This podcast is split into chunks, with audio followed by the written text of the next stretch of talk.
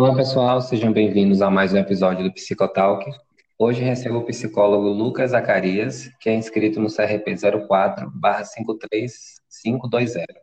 Lucas é graduado pela Universidade FUMEC, é residente da cidade de Belo Horizonte, em Minas Gerais, é terapeuta cognitivo comportamental, pós-graduado pela PUC de Minas Gerais, atua como psicólogo clínico e é CEO da Clínica Saúde de Saúde Reabilitar.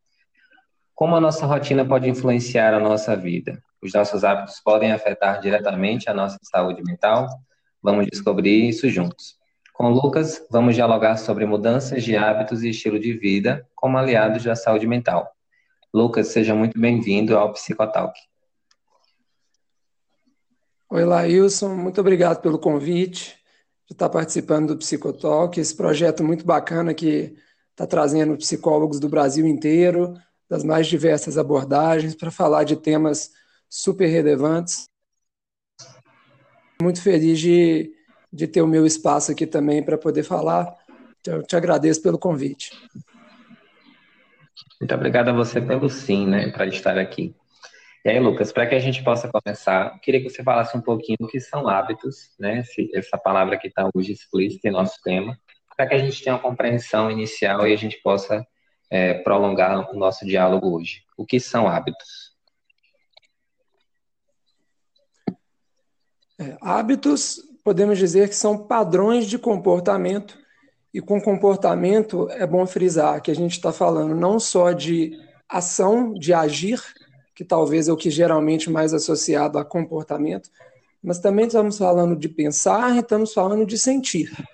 Né? E comportamento engloba todos esses aspectos.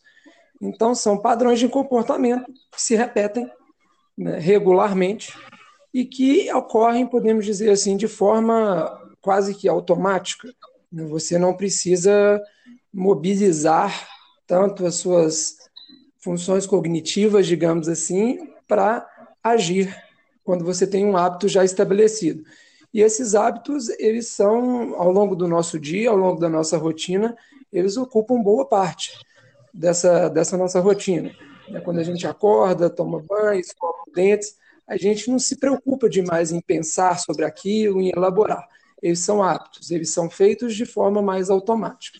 E aí, assim, acontece ao longo de, né, das nossas tarefas, e ao longo de um dia, a maior parte delas são, são constituídas por hábitos, esse padrão automático de agir, digamos assim. Legal, eu te faço essa pergunta assim, inicial para que as pessoas possam realmente entender um pouquinho do que é que a gente vai conversar hoje, né? E quando a gente fala de hábito, eu, tenho um costume assim de falar que nós temos hábitos físicos e hábitos verbais. Isso é uma construção minha e Lailson Pessoa, né?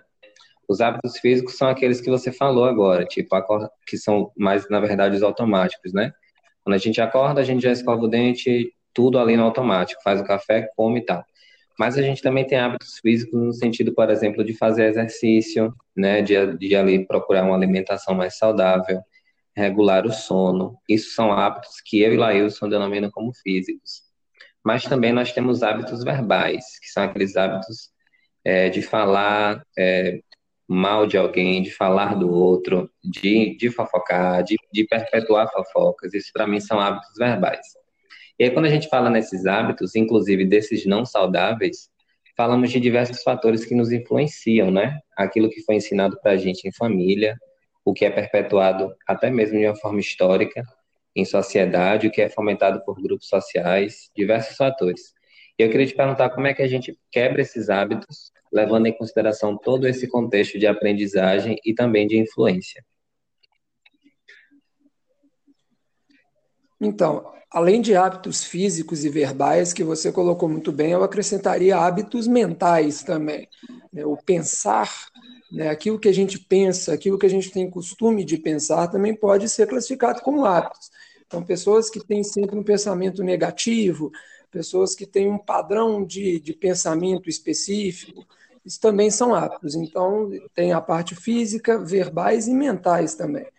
E, e como você bem colocou, os hábitos eles podem ser, eles podem não, eles são de certa forma construídos tanto por nossa cultura quanto por nossa família, nosso meio social. eles podem ser né, socialmente né, estabelecidos, digamos assim. E é muito difícil é, eliminar esses hábitos ou construir novos hábitos, visto que né, isso vem desde a nossa infância. Então, eu costumo dizer que a gente precisa desconstruir para depois construir.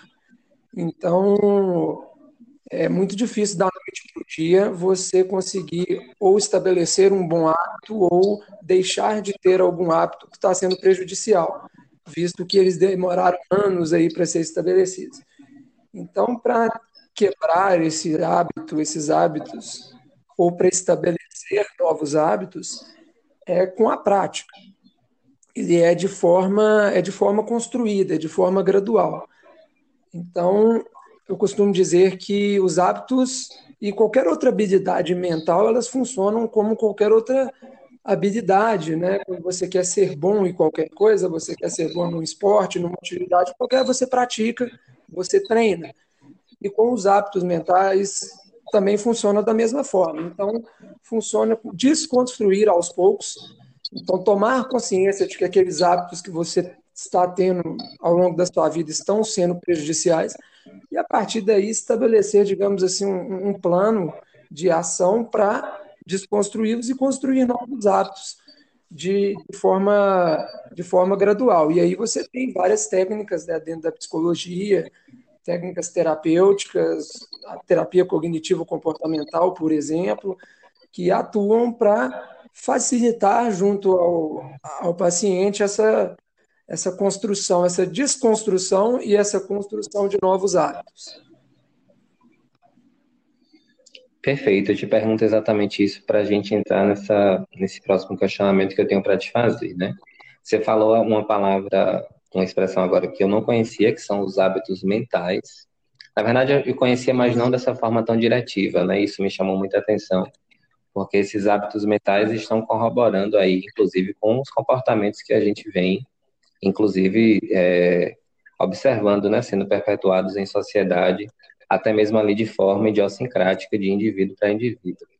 E aí, falando um pouquinho disso, a gente está vivendo, você falou também dessa desconstrução de hábitos e construção de novos hábitos. É muito importante a gente falar nesse aspecto da realidade de mundo que a gente está vivendo hoje, né?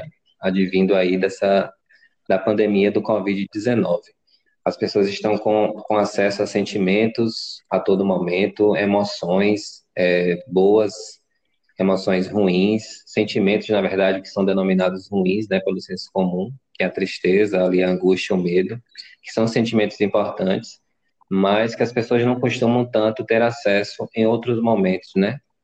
E aí, com essa realidade que está aí é, trazendo à tona diversos sentimentos, eu queria te perguntar se isso afeta ou condiciona os nossos hábitos. Sim, lá isso afeta muito e você falou uma coisa muito importante, né? Não existe sentimentos bons ou sentimentos ruins. Né? Todos os sentimentos, aqueles que são considerados ruins, têm funções. Então, o medo tem uma função importante, até evolutivamente falando, a ansiedade também tem uma função importante o que se torna prejudicial ou que se torna um transtorno, digamos assim, é quando esses sentimentos são de forma exagerada e são em qualquer circunstância, não só naqueles momentos de perigo que teoricamente deveriam ser os momentos que eles se manifestam.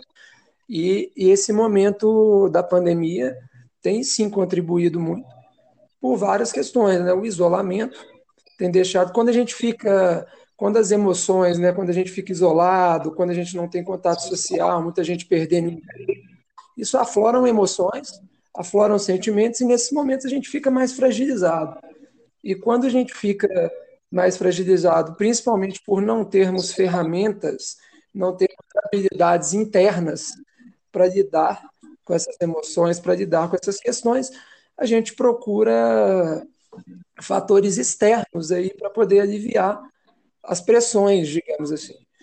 Então, com certeza, esse momento de pandemia, deixando as pessoas mais fragilizadas, elas estão buscando aí é, alternativas para aliviar, e geralmente essas alternativas para aliviar são algumas são ruins, pode ser pela atividade física, que é uma coisa boa, mas pode ser pelo drogas, pelo álcool, pelo cigarro, e aí eles acabam, por esse momento de fragilidade, acabam se tornando hábitos. Né? E é importante falar também que é, quando nós estamos fragilizados emocionalmente, eu estou chamando de fragilizados, né, quando nós estamos nesse momento difíceis, é, você pode, isso pode te gerar tanto a procura por hábitos bons, então quem às vezes sofre um acidente e após disso e após isso é, resolve ter um estilo de vida mais saudável, e no caso da pandemia a gente tem visto muito o contrário também. Esse, essas tragédias assim entre aspas, levando, na verdade, a questão de hábitos ruins. É, e esse estilo de vida que você traz na sua fala é exatamente algo que a gente precisa pontuar, é, até para trazer mesmo uma sociedade para o sentido de responsabilidade pela coletividade, né? Hoje a gente está vivendo um momento que é atípico, isso é, está sendo muito batido, mas não, enquanto tiver oportunidade, é, é legal se falar sobre isso, que é um momento atípico mesmo, e que isso vem trazendo aí uma remodulação de comportamento, mas também trazendo a gente para o nosso dever, para o nosso dever e para o nosso senso de responsabilidade, não apenas para com o nosso estilo de vida, mas também uma ideia de como é que o meu estilo de vida pode afetar a outra pessoa, né? Eu acredito que essa é uma reflexão que a gente está aprendendo aí com essa realidade da pandemia. E aí, falando sobre esse estilo de vida, Lucas, é, que é assim muito conhecido pelas pessoas como lifestyle, né? Muitas pessoas têm o seu próprio estilo de vida. Alguns encontram aí seu estilo de vida é, praticando esportes, é, nas meditações, em alimentações saudáveis, em outras. Cada um encontra a sua melhor forma de viver a sua vida e de viver ali o bônus do que aquele estilo tende a lhe proporcionar, né? E eu queria te, e a gente sabe que adotar um estilo de vida é saudável, é, tanto para o corpo físico, mas também para a mente ali, né, para a nossa saúde mental. Eu queria te perguntar o que é que as pessoas precisam saber, a níveis psicológicos mesmo, sobre o estilo de vida e qual a importância desse estilo de vida ser adotado é, criteriosamente para a realidade de cada um. Então, é, uma coisa que é importante colocar é que gente, o que a gente tem percebido, tanto em consultório quanto outros casos aí que a gente, que, que a gente escuta de, de colegas, é que as pessoas que já tinham estilos de vida e bons hábitos estabelecidos antes né, da pandemia passaram por esse período de uma forma muito mais tranquila. Não que não tenham sido afetados, mas passaram por uma forma muito mais tranquila, justamente por já terem esses hábitos e esse estilo de vida bem estabelecidos. Então fica aí uma, um alerta para que a gente não espere que venha uma tragédia, que venha uma pandemia, para a gente procurar buscar essa mudança do estilo de vida. E aí, o que exatamente estou chamando de estilo de vida? Você falou muito bem, pessoas que praticam atividade física, pessoas que meditam. O estilo de vida vai até além disso. É, eu coloco o estilo de vida como a forma como nós vivenciamos o mundo a forma como a gente se comporta, perante que a gente age no mundo, e também a forma como nós tomamos decisões né, no mundo, digamos assim, na vida. Isso tudo é estilo de vida. Então, às vezes, a gente limita um pouco a questão de estilo de vida como, ah, eu tenho um estilo de vida na natureza, eu tenho um estilo de vida que eu ando de skate, ou que eu medito, mas o estilo de vida é como nós nos conduzimos frente, frente ao mundo, digamos assim. E nisso, é, novamente, né, a parte da questão mental também, você falou como isso influencia nas questões psicológicas. É, a gente talvez a gente sabe que o estilo de vida influencia muito na questão física, né? Isso a gente é mais comum para a gente, como que se influencia na nossa saúde, no peso, né, em tudo isso. Mas o estilo de vida influencia muito, sim, nas questões psicológicas também. Justamente por ser essa forma como você encara o mundo, como você se comporta e como você toma decisões, isso acaba influenciando em questões como ansiedade, como depressão, porque é a forma como você enxerga tudo aquilo que acontece com você e como você reage.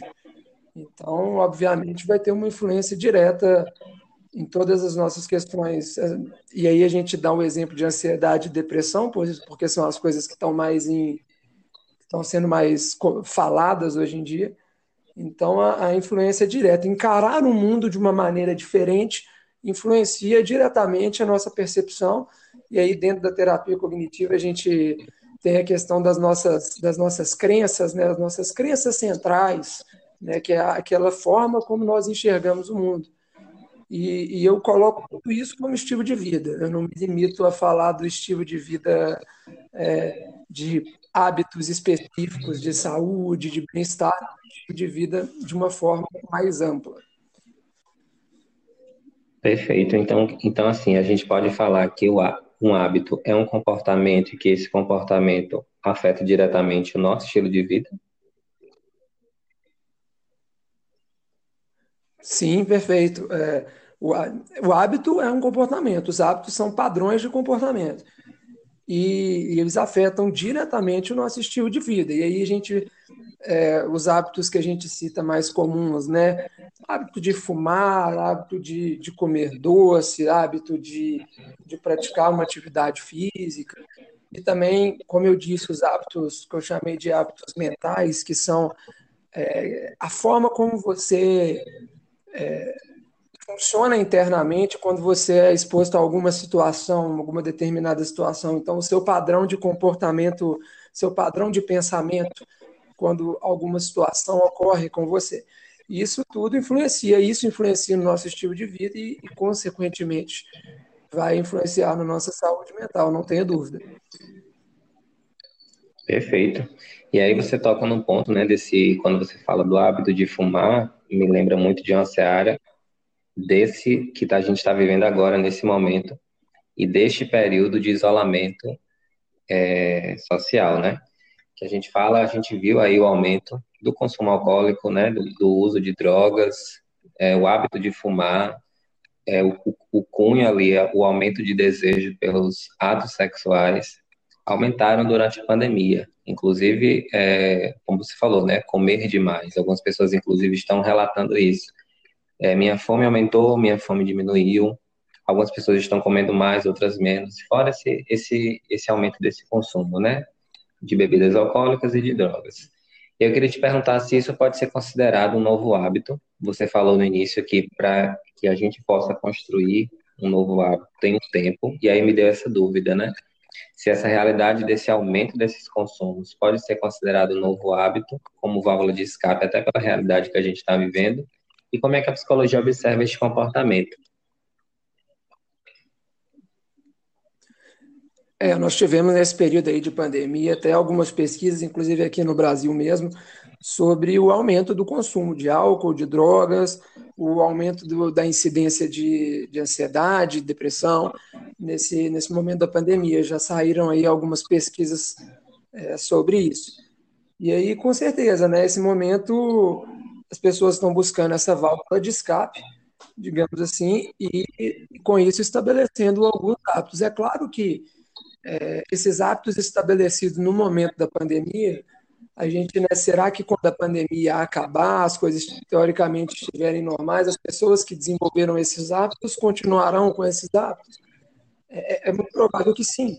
Né? O hábito foi muito estabelecido ainda mais sem previsão né, de fim da pandemia, é muito provável que os hábitos estabelecidos nesse período se perdurem aí, ou então sejam mais difíceis de, de reverter, de eliminar, quando, quando o estudo tiver, tiver acabado, digamos assim.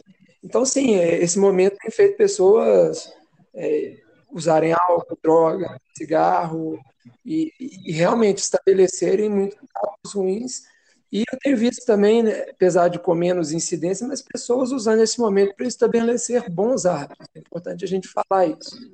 Então, pessoas que é, desenvolveram o hábito da meditação nesse período, pessoas que é, aumentaram a atividade física nesse período. Então, tem também bons exemplos. Mas, infelizmente, o, os maus hábitos estão sendo mais frequentes durante a, a pandemia. E aí você falou uma coisa bem legal, fala de, nesse contraste, né? Ao mesmo tempo que a gente tem ali os maus hábitos, a gente também tem acesso aos bons hábitos. E nesse questão, nessa questão de ter maus hábitos, eu vou fazer uma crítica minha, pessoal aqui, social também, da gente ver realmente esse um, um mau hábito que é o de julgar os outros. Né? A gente está vendo aí, como você falou, já tem até estudos falando do aumento desse consumo por bebidas e por drogas durante a pandemia. E a gente vê muito julgamento acontecendo por causa disso, né? A gente vê, inclusive, as pessoas que não suportam ali, ou não têm condições mesmo de cumprir o isolamento social, serem julgadas por outras pessoas. Ah, fulano fura a quarentena porque fulano é irresponsável. A gente viu e a gente vê muito isso acontecer.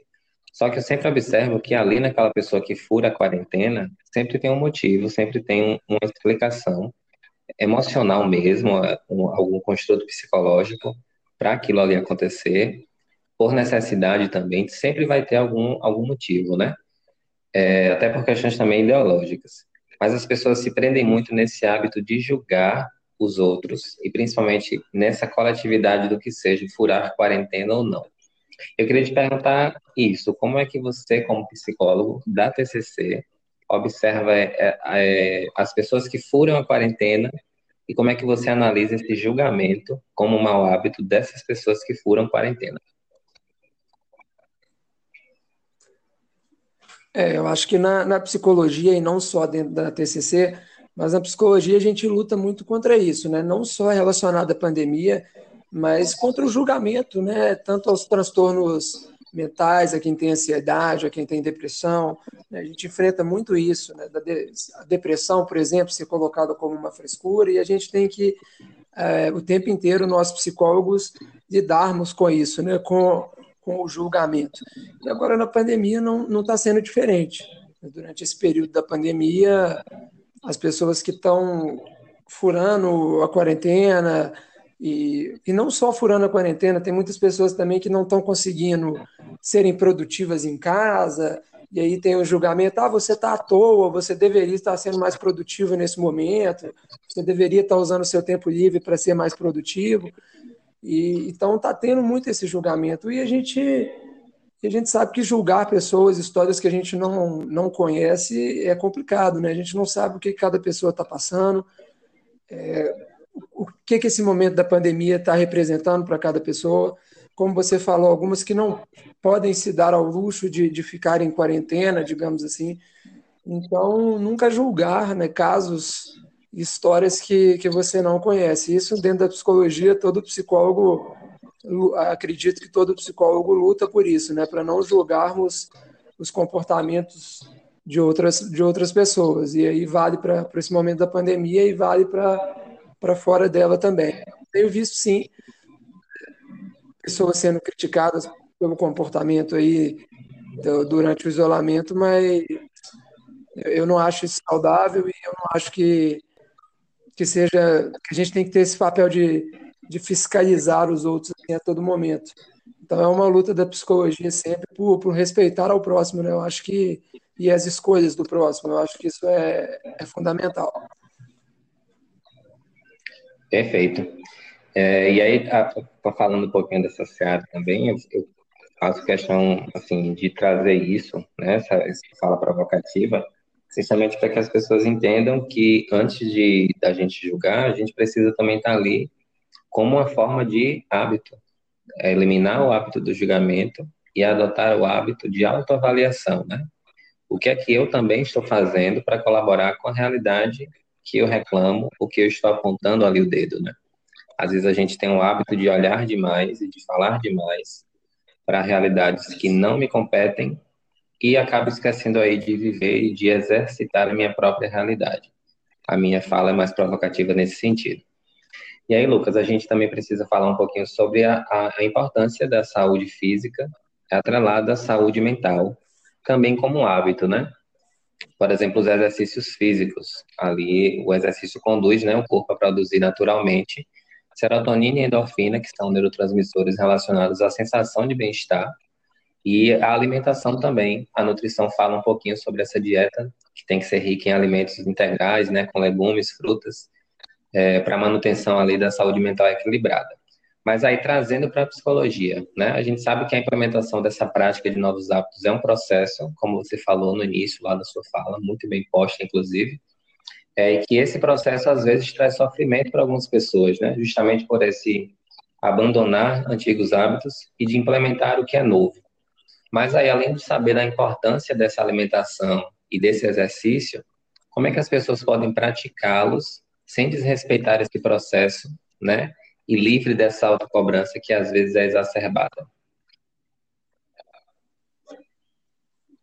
Então, Elaíson, isso que você colocou é muito importante, porque na, dentro da psicologia, eu acho que em todas as áreas, né, ela, a gente costuma não ter uma visão muito multidisciplinar. Né? A gente não costuma ter, incluir outras áreas de atuação nos nossos processos. Então, tanto a atividade física tem uma função muito importante, como você falou, tem uma função de, é, de dessa liberação de neurotransmissores, de hormônios, tem uma função de relaxamento, e aí, consequentemente, ajuda na questão do sono, que também vai ajudar na questão é, da saúde, da saúde mental como um todo, do alívio da depressão, então está tudo ligado, né? E a questão da alimentação também muito importante né, dentro da alimentação. Você precisa de uma alimentação rica em nutrientes para você é, produzir neurotransmissores, para você né, ter um bem, o bem-estar, digamos assim. Então, eu gosto sempre de incluir esses outros profissionais dentro dos meus trabalhos, né? Então, é muito importante essa sua colocação. E outra coisa muito, muito importante que você falou, e, e que é uma das coisas mais difíceis, pelo menos que eu enfrento no consultório, na prática clínica, que é é uma linha muito tênue entre a força de vontade para executar a, esses hábitos saudáveis e o excesso é muito difícil é muito difícil manejar isso porque ao mesmo tempo que você tem sim que ter um grau de, de força de vontade de buscar não eu quero eu vou fazer uma atividade física eu vou é, emagrecer que seja ou eu vou estabelecer um novo hábito você não pode ter um excesso de cobrança a ponto de você se frustrar caso você não consiga executar. Então, o, o que a gente costuma fazer é essa exposição gradual, né, digamos assim. É, é, é, dar, é não dar um passo maior que a perna. Né? É, é fazer as coisas de forma gradual, fazer de forma controlada, digamos assim, até para evitar grandes frustrações. Né? Muitas vezes, a gente tenta dar passos maior, um passo maior que a perna, digamos assim, o, é, o tombo também pode ser grande, e aí a gente acaba se frustrando, acaba se cobrando demais. Então, dentro do processo de terapia, estabelecer metas bem alcançáveis, assim, de forma bem gradual, para justamente conseguir manejar, né, com que o, o paciente é, não tenha esse, não se frustre, né, caso, caso não consiga atingir aquele, aquele resultado esperado. Então, apesar de que a gente tem sim que estabelecer, eu pelo menos gosto de estabelecer metas, ao mesmo tempo a gente não pode ficar elas são mais um direcionamento, digamos assim. É realmente é difícil manejar isso. É, é, bem difícil manejar isso em consultório, mas aí é essa coisa do, é, de fazer gradualmente para que para que saia tudo dentro do esperado e evite qualquer frustração, outras coisas que possam surgir aí no processo. Você trouxe uma fala bem legal que é o estipular metas, né? Tipo, metas alcançáveis. É, essa semana eu vou abrir um exemplo pessoal meu. Essa semana eu precisei montar né, um cronograma semanal de suficiência, que eu dei o nome para ele de cronograma semanal de suficiência, justamente respeitando ali os meus limites. É um momento que a gente está mais é, recluso né, com a gente mesmo, é um momento que a gente está passando a se conhecer mais. E aí eu, eu entendi, passei a entender os meus limites diários, porque inclusive eu estava me cobrando de forma excessiva e como você falou, no, quando chegava no final do dia, eu estava frustrado comigo mesmo, me sentindo ou incapaz, sem me dar conta de que durante meu dia eu alcancei metas alcançáveis. Eu estava aí me colocando metas mirabolantes, sem, sem saber deliciar e desfrutar das metas que são alcançáveis. E às vezes a gente passa despercebido por isso, porque a gente, inclusive, foca no resultado lá, mas a gente esquece de olhar o caminho para esse resultado, né? Às vezes a gente estabelece uma meta lá para frente, mas no meio ali do caminho a gente já cumpriu. E às vezes, quando a gente passa despercebido por isso, a gente não dá a, a devida importância que isso tem, que é também de reconhecer os pequenos, é, as pequenas metas alcançadas, porque já são grandes por si só, né? E aí, nessa autocobrança, eu já quero entrar contigo em um outro assunto, que é sobre a internet, né? Hoje, a internet, além de ser lazer, é, devido ao home office, ela também passou a ser ferramenta de trabalho obrigatória. Antes, ela era ferramenta de trabalho para algumas pessoas, mas hoje, com o home office, com a pandemia do Covid-19, a internet passou a ser uma ferramenta de trabalho obrigatória, seja ali para quem dá aula, para quem atende aqui, né, a gente da, da área da psicologia para quem faz seus atendimentos, para reuniões de trabalho, enfim. E aí as pessoas aumentou também, foi teve até um, um artigo que saiu é, em abril que fala desse vício de celular advindo também da pandemia. É, e aí quando a gente fala de internet, a gente obrigatoriamente também precisa falar de redes sociais, né? Onde a gente vê a vida idealizada, as pessoas ali é, se idealizando em realidade de outras pessoas, aquela vida que não é vivida, mas que ela é postada. E as pessoas, inclusive, também se cobram muito acerca da realidade de outras pessoas, né? E a gente sabe que a gente não pode viver o ônus de uma realidade que a gente não tem. Isso também parte de autoconhecimento, principalmente, né? É, e ao mesmo tempo que as pessoas estão nessa rede social deixando se infectar desse, desse jeito, é, as pessoas que usam a internet como ferramenta de trabalho também estão sendo é, autocriticadas, elas se autocriticam no sentido delas se cobrarem muita produtividade, como você citou também já na sua fala, né? Se cobrando de forma excessiva por produção, é, estudantes profissionais ali, todo mundo é, na ideia de que precisa produzir a todo momento e acaba esquecendo de se cuidar um pouco. Eu queria te perguntar como é que a gente pode ter uma vida virtual saudável e profissional também na internet, ao ponto desta vida não afetar a nossa saúde mental. É, essa questão da, da internet é muito importante porque, como você falou, agora não é só mais uma questão de lazer, né? É uma questão de, de, de trabalho, de sobrevivência também. E o que só ajuda a aumentar o vício, porque nós estamos ficando cada vez mais dependentes no nosso dia a dia da internet, isso celular, dos aparelhos. Então, isso vai intensificar os vícios. E aí, é, existem, eu consigo colocar três fatores que podem influenciar a nossa saúde mental, que, que o excesso do uso de internet, de aparelhos, pode influenciar a nossa saúde mental. Então, você tem a questão do vício é, físico, assim mesmo, a questão dos estímulos visuais, como é o nosso cérebro.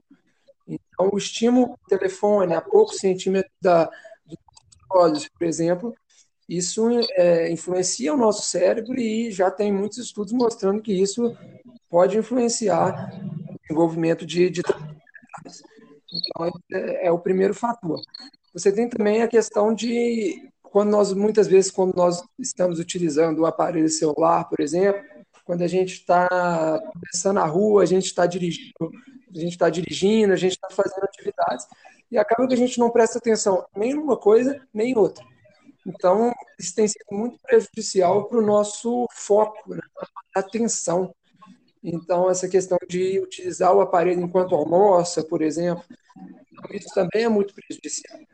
E, e a terceiro, o terceiro fator é o que você colocou aí muito bem, dessa questão de, da vida perfeita, do corpo perfeito. Então, os parâmetros estão cada vez mais altos, né? A rede social, as redes sociais, elas escancararam aí pessoas que compartilham uma vida de sonhos e aí a gente tem um parâmetro muito alto para a gente mesmo, né? A gente acha que nós temos que alcançar algo próximo, que essas pessoas estão, compartilhando. E esse, essa comparação é muito prejudicial.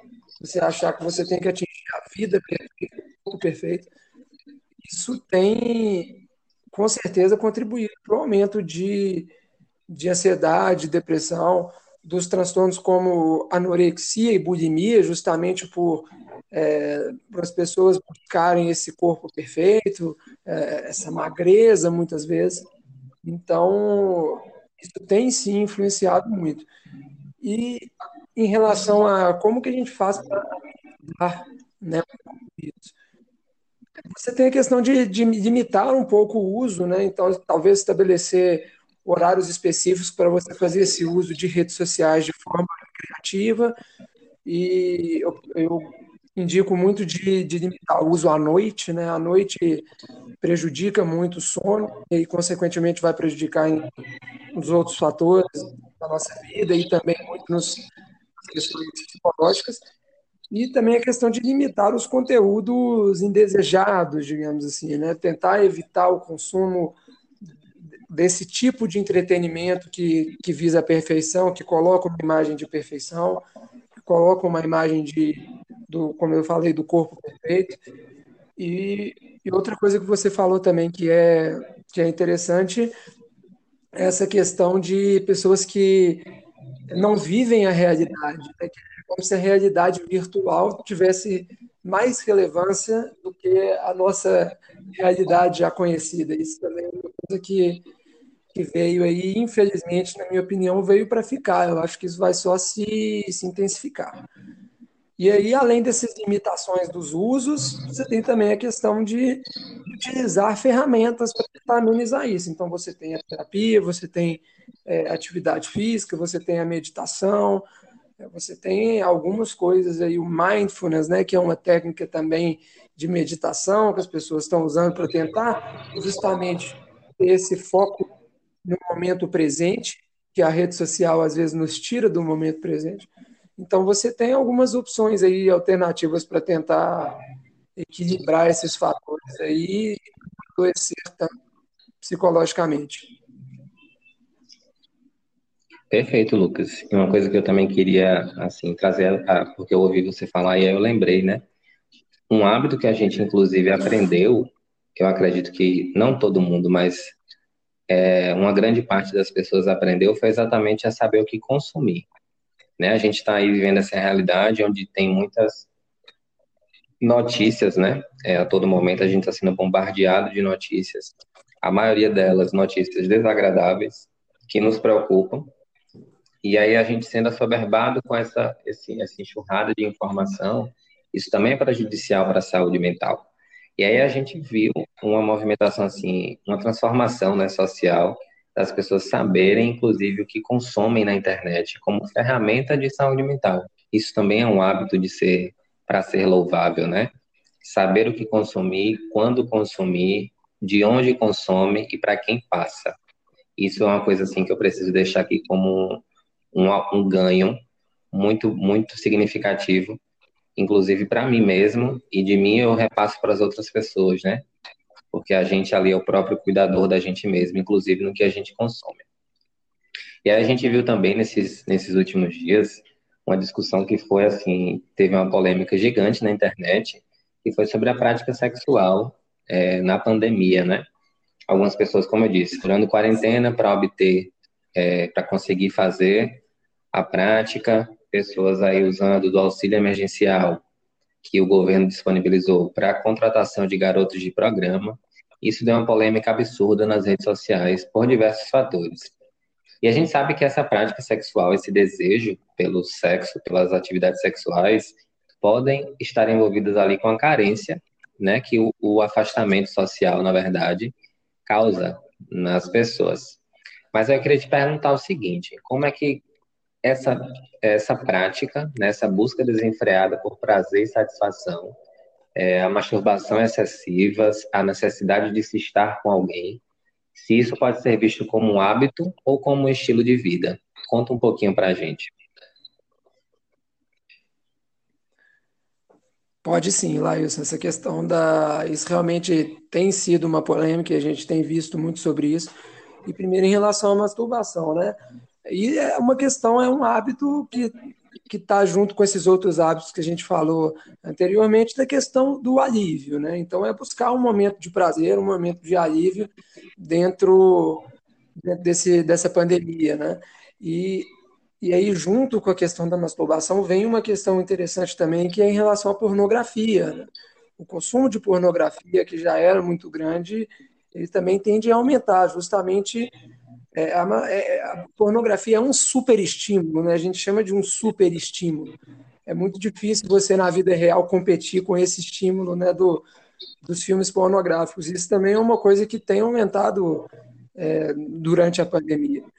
E, e tudo né, para fugir da, da realidade atual, para aliviar, né, buscando um alívio. Então, isso é, é um hábito, sim, e, e, a gente não sabe como isso vai funcionar depois da, da pandemia, e, mas durante a pandemia realmente teve um aumento nesse, nesses hábitos. E uma outra coisa importante também que, que você colocou é dessa necessidade de ter um parceiro, né? Eu acho que esse momento de isolamento é, trouxe para as pessoas um medo de, de ficar sozinho, né? E, e, e, o mais interessante é que, ao mesmo tempo que a gente tem visto uma, as pessoas procurando por parceiros, querendo um relacionamento, a gente também tem visto números de aumento de divórcios. Então, é, é, é, é uma relação aí é, difusa, né? Com, é, essa questão do ao mesmo tempo que tem mais pessoas divorciando, justamente por estarem mais presentes com o seu parceiro e aí ter que encarar os defeitos, ter que encarar, né? O, convívio que muitas vezes antes da pandemia era era reduzido, trabalhava o dia inteiro fora de casa, chegava à noite, um já estava cansado, vão dormir, e agora a gente realmente está tendo que conviver com o parceiro, e isso tem intensificado os números de divórcio. E, e aí, sobre a questão da, dessa necessidade de um parceiro, é, é nós não nos bastamos, digamos assim. É, a gente, nossa própria companhia não é o suficiente. E aí a pandemia, o isolamento veio intensificar, de fato, esse medo de, de ficar sozinho das pessoas. Então, realmente, isso foi uma coisa que tem acontecido, que a gente tem visto muitos relatos aí durante a pandemia. E é, é, é justamente por isso. E aí entra tudo que a gente já conversou, essa questão de não saber lidar com as emoções. Né? Quando você não sabe lidar com as emoções, e quando você não tem esse olhar para o interno, você tem sempre o olhar para o externo, né? E sua própria companhia ela fica, é, ela não é suficiente.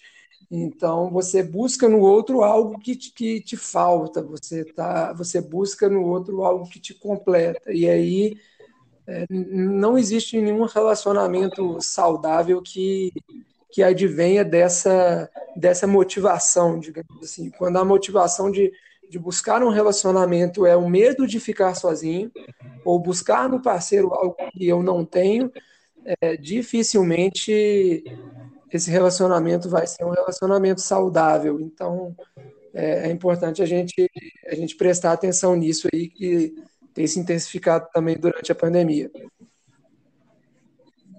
Nossa, que fala poderosa. Eu vou divulgar esse podcast para o número máximo de pessoas que eu puder porque é exatamente isso que a gente está vivendo e a gente está vendo pessoas sofrendo por causa disso, né? E aí você falou uma, uma, um detalhe bem legal que é essa dualidade. Ao mesmo tempo que as pessoas estão procurando pares, tem outras que estão se separando dos seus pares, justamente pela mesma realidade, né? Uma realidade que, que faz aí o desejo de, de se juntar, a mesma realidade que está fazendo a, a necessidade de se afastar. Isso é bem interessante de, de se observar, inclusive para estudos, né? Aí, falando um pouquinho desse, desse, desse ponto, Lucas, como é que as famílias, a gente falou muito de hábitos é, solo, né? Para as pessoas que possam adotar hábitos, desses hábitos que são individuais. Mas para as famílias que nos ouvem aqui agora, eu queria que você falasse um pouquinho para elas a importância da família como uma instituição é, e como uma engrenagem, né, uma máquina perfeita que as não a máquina perfeita, mas como uma máquina que as engrenagens precisam funcionar em conjunto. Como é que os hábitos familiares são importantes nesse processo de pandemia e também para além de pandemia, como saúde, né? Para a família, como saúde.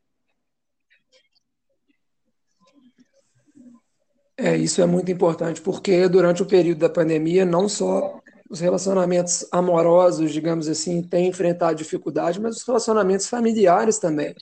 E uma das coisas que tem que tem intensificado isso é a questão né, das crianças, dos filhos não estarem indo à aula e estarem estudando, alguns nem estudando virtualmente, mas outros estão tendo aula online, e dos filhos terem que ficar em casa o tempo inteiro. Isso está gerando nos pais uma dificuldade muito grande de lidar com a, com a inquietação dos filhos, de lidar com os filhos em casa a todo momento. A escola funcionava muito, além da função original dela, como um despejo ali, né? colocar o filho na escola, na creche, para ele não ter que não ficar em casa o tempo inteiro agitado, me incomodando, teoricamente. E nesse momento a gente está tendo que enfrentar essa realidade. A pandemia, ela, além de todas as coisas ruins que ela trouxe, ela está trazendo essa questão muito importante, né? que é a gente enfrentar é, problemas que a gente tinha até esquecido que existiam. Né? A gente está tendo que encarar os problemas. Então, as famílias estão tendo sim, muita dificuldade de, de se relacionar nesse momento.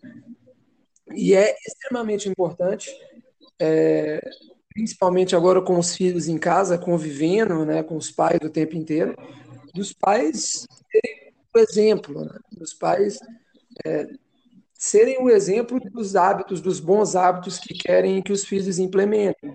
Assim. Então, principalmente agora que seus filhos estão convivendo mais com você, você tem que dar o exemplo dos bons hábitos. Não adianta cobrar dos filhos algo que nem você mesmo não, não executa, né? E os pais são, são uma espécie de espelho. Não que necessariamente os filhos vão é, ver o exemplo do pai seguir, tem filhos que são o contrário, tem filhos que, que se rebelam, mas de maneira geral é muito importante a, a firmeza dos pais em saber lidar com, com a questão de querer agradar. Então, muita gente nesse momento de pandemia, que tem, ou não só na pandemia, mas que tem filho pequeno, ao invés de ter uma firmeza de dizer um não, prefere dar um, tablet, um telefone para o filho, para ele, ele assistir o desenho, para ele jogar, para ele não me incomodar, né?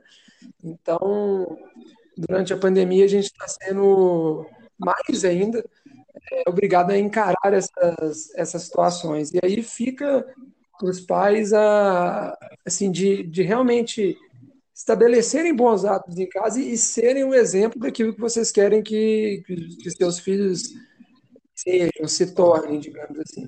Então, é ter os momentos de família, família agora na é você estar próximo do seu filho, é, talvez ter alguma prática, alguma atividade que você e seu filho façam juntos, isso é muito legal também, de unir a família em algum momento específico. A gente vê um filme, ou então a gente faz alguma atividade juntos. É, não, não só na pandemia, mas vale para qualquer outra época também, de, de estar junto do filho, ensinando e tendo, fazendo tarefas, é, fazendo atividades prazerosas juntos e, e sendo um exemplo, né? Sendo aquilo que você quer que que seu filho, que você quer que seu filho seja, que você quer mostrar para o seu filho aqueles bons hábitos que você quer que, que ele implemente. Perfeito. E aí falando dessa, dessa realidade não somente para as famílias que possuam aí filhos, né? Mas tudo que você falou cabe para todo o contexto de família, inclusive para as pessoas que convivem ali entre irmãos, pai e mães, todos adultos, para a família que tenham crianças, para as famílias homoafetivas, para todo, toda configuração familiar, eu acredito que a sua fala seja direcionada e que caiba muito bem a isso, né? E a gente vê exatamente essa prática de novos hábitos. Não é porque eu sou homem que eu não posso lavar a, a louça, não é porque eu sou homem que eu não posso varrer a casa e ajudar minha mãe nas tarefas domésticas. Não é porque eu estou vendo ali minha irmã soberbada no home office que eu não posso cuidar do meu sobrinho enquanto ela trabalha despreocupada. Então, esses hábitos familiares, eles, eu, eu, eu os observo assim também, advindos dessa realidade. Como eu falei lá no início, dessa coletividade. Quando a gente passa também a pensar no outro como um hábito, as coisas funcionam é, bem mais saudáveis e bem mais práticos. Inclusive, adotar o diálogo como hábito. Eu acho também que isso é muito importante. Você concorda? Perfeito, como você falou, né? Hábito, e a gente vem falando aí ó, ao longo do, desse episódio, que hábitos não são, não são só ações externas, digamos assim, é, o hábito de atividade física. Forma como a gente, nossos hábitos verbais, que você chamou, os hábitos mentais também são muito importantes. Então a gente é, E, e, você falou também uma outra questão muito importante. Essa minha fala, ela realmente ela serve para qualquer tipo de família, para famílias homoafetivas, pessoas que não têm filhos. É, eu falei a questão das crianças porque tem sido uma coisa muito recorrente em consultório, né? para quem atende crianças e adolescentes. Mas serve aí para todo mundo e a gente realmente desenvolveu o hábito de pensar no próximo e de não julgar, de não criticar, e, e, como você falou, eu vi muito interessante durante essa pandemia, é, principalmente homens, né, que não tinham esse hábito de fazer a tarefa doméstica, se engajando nessas tarefas. Então, isso também é muito interessante. Né? Eu costumo dizer que, para quem está aberto a se desenvolver, até um momento como esse da pandemia é uma oportunidade. Então, não que você tenha que sair da pandemia sendo um super-homem, não é isso, mas se você utilizar esses momentos desafiadores como, uma forma de como um impulso aí para se desenvolver, é, você pode sair realmente muito mais forte dessa, dessas situações. Perfeito, Lucas. E aí, para a gente se encerrar aqui, para a gente se encaminhar aqui para o final, né? Eu queria que você falasse um pouquinho para as pessoas que nos ouvem, é, hábitos que elas podem ter durante esse processo de pandemia, de casa mesmo, exceto a psicoterapia, para as pessoas que não podem fazer, é, hábitos que elas podem executar de casa, é, que possam ajudá-las a passar por esse momento com menos prejuízos emocionais e com, e com a saúde mental ali mais preservada. Então, é, você falou, né, exceto a terapia, mas felizmente nesse momento agora começou a surgir essa opção da, da terapia online, né? Então, para muitas pessoas que querem buscar, é, é uma boa alternativa. Mas falando de outros hábitos, é, vou citar alguns aqui, por exemplo. Um dos que eu mais gosto, que vejo que tem resultados muito bons e que não só indico para os pacientes, como eu mesmo também pratico, é em relação à meditação. Não só a meditação convencional, o mindfulness, ou tirar um momento de respiração, de relaxamento, isso tem ajudado muito as pessoas a controlarem crises de ansiedade, crises de pânico, principalmente nesse período de pandemia. Então, você desenvolver o hábito e não se preocupar em, em ter que meditar ou, ou, respirar por 30 minutos e se concentrar já na primeira vez que você faz. É adquirir o hábito. Então, é sentar na postura, focar na sua respiração, o máximo de tempo que você conseguir e não se preocupar em fazer perfeito, em fazer com perfeição. Então, a meditação tem, tem, realmente ajudado muito as pessoas. Atividade física, tem muita gente que tem conseguido fazer em casa, né? Então, tem aí muitas pessoas na internet, personal trainer, professores de educação física, passando o exercício. Mas, e eu costumo dizer muito que a questão, apesar de que essa expressão ficou um pouco banalizada, mas a questão de sair da zona de conforto, digamos assim, então, você buscar no seu dia a dia alternativas para sair do, do convencional. Então, e aí não só no momento de pandemia, mas vale para fora dela também. É, você, ao invés de coisas bem bobas, assim, teoricamente, você, ao invés de utilizar um elevador, você subir de escada, ao invés de você, você sair realmente do situações em que você não esteja muito confortável. Né? A gente costuma dizer que tem aquela frase que um mar calmo nunca fez um marinheiro habilidoso, né? Então, quando você fica aí no mar calmo, você fica na sua zona de, de conforto, você é muito difícil que você se desenvolva. Então, durante a pandemia, hábitos como a meditação, eu conheço muitas pessoas que estão se beneficiando também nesse momento da escrita, pessoas que estão escrevendo durante esse período, e aí tanto diário quanto é, é, crônicas ou um registro de emoções, e nesse momento de pandemia, que desenvolveram o hábito da escrita nesse momento de pandemia, o hábito de leitura também, conheço vários casos de pessoas que não tinham o hábito da leitura e desenvolveram esse hábito durante a pandemia e tem ajudado muitas pessoas também a passar por esse momento. Então tem sim uma série de, de práticas que a gente pode fazer para tentar não só aliviar esse momento que a gente está passando, mas para tentar crescer aí, né, nesse, nesse momento. Perfeito. E aí eu acho que é também um dos hábitos que a gente pode mais é, se permitir a aprender é o hábito da gente se acolher, a gente se respeitar, a gente entender os nossos sentimentos e a gente buscar esse autoconhecimento através da psicoterapia para as pessoas que podem, que é o mais importante, eu acredito. Mas também nesse sentido de não se cobrar tanto, de entender que nós somos ali, que estamos aqui para dialogar, para que a gente possa é, se entender, se ajudar, é, porque também quando a gente olha e a gente não somente a gente fala da empatia, mas que a gente pratica a empatia, isso é um hábito que salva muitas pessoas. E eu me atrevo a dizer que o mundo inteiro, né? É, Lucas, eu queria te agradecer por você ter aceitado o convite para estar aqui no Psicotalk. Hoje eu aprendi muito aqui te ouvindo, dialogando com você, eu aprendi muita coisa, que inclusive eu vou adotar para as minhas próximas semanas. Te agradeço por ter aprimorado e abrilhantado o Psicotalk. Eu já quero te fazer aqui o convite em público para você retornar em algum outro episódio assim que você puder, tá bom?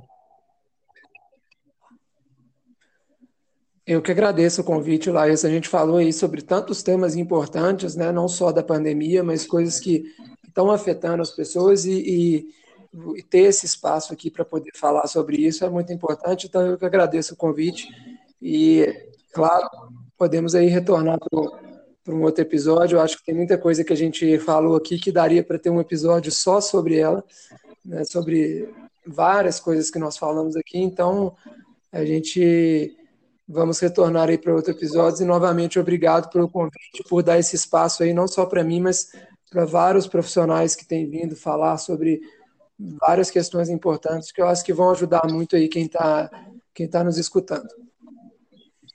Muito obrigado. Para as pessoas que querem acompanhar o trabalho do Lucas no Instagram, o arroba dele é psicólogo.lucaszacarias. Te espero todo domingo no meu Instagram também para as lives do Psicotalk, no arroba Ilailson Rocha. Obrigado a vocês que estão aqui conosco. Na próxima semana estamos aqui mais uma vez com a psicóloga Michelle Albuquerque, da cidade de Paulo Afonso, Bahia, para falarmos sobre neuropsicologia e a importância da estimulação precoce em crianças. A gente se vê e a gente se ouve. Um grande abraço e até lá.